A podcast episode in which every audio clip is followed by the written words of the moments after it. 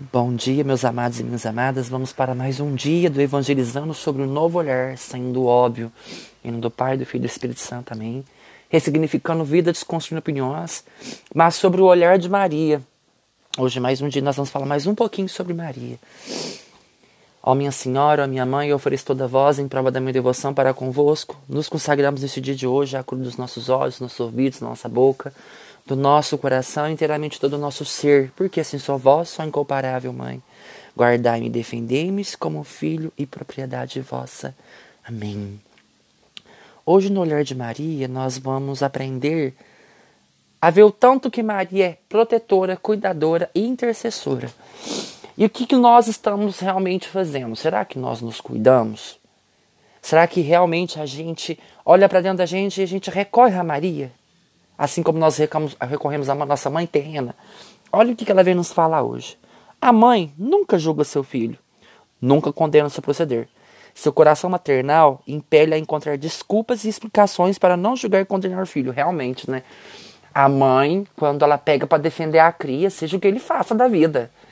Seja que ele mexe com drogas, ele bebe demais, ou ele é agressivo, ou ele rouba, ou ele mata. A mãe que é mãe sempre vai procurar uma justificativa uma desculpa para poder não julgar o seu filho.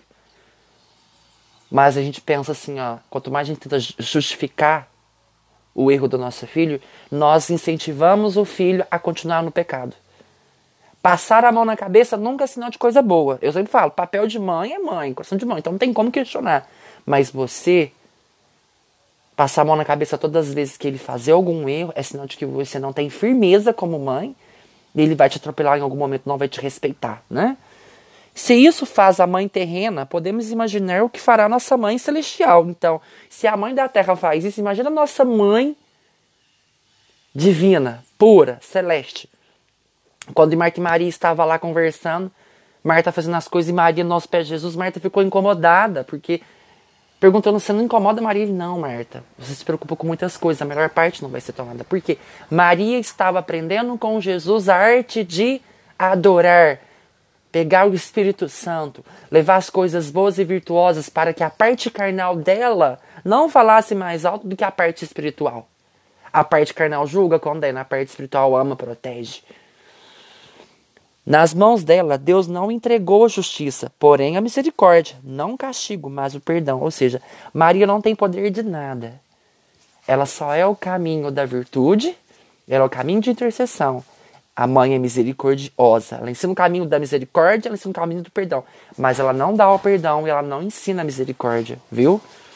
Maria é só uma santa imaculada. Por isso, quando a consciência ficar pesada com o pecado, devemos recorrer a Maria, implorando seu perdão, pois sempre contaremos seu coração pulsando por nós, perdoando-nos amamos. Mãe de todos, porém de modo especial dos jovens, porque eles são a esperança do mundo e da igreja. Ou seja, quando o nosso coração estiver pesado, a gente não saber como recorrer ao perdão, que recorremos à mãe, que ela nos ensina o caminho do pecado. Não, perdão, o caminho do perdão e não do pecado. Que ela nos ilumine, que ela nos santifique, que ela nos purifique. Para que a gente não fique preso nisso. E para encerrar, tem uma passagem que fala: ó, Quem dentre vós dará uma pedra a seu filho se ele lhe pedir pão? E se lhe der um peixe, lhe dará uma serpente? Se vós, pois, que sois maus, sabeis dar coisas boas aos vossos filhos, quanto mais vosso Pai Celeste dá coisas boas aos que lhe pedirem. Tudo o que quereis que os homens vos façam, fazei-vos a eles. Essa é a lei dos profetas. Ou seja, ninguém vai dar um, a um filho uma pedra uma serpente. Se nós somos ruins, conseguimos dar coisas boas a quem nos pede, porque nós temos o pecado que nos torna ruim.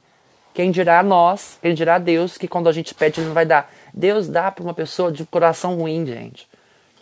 Então nós não temos poder sobre Deus. Então, se a gente quer que faça para nós, que façamos para os outros também. Essa é a lei dos profetas. E assim é Maria.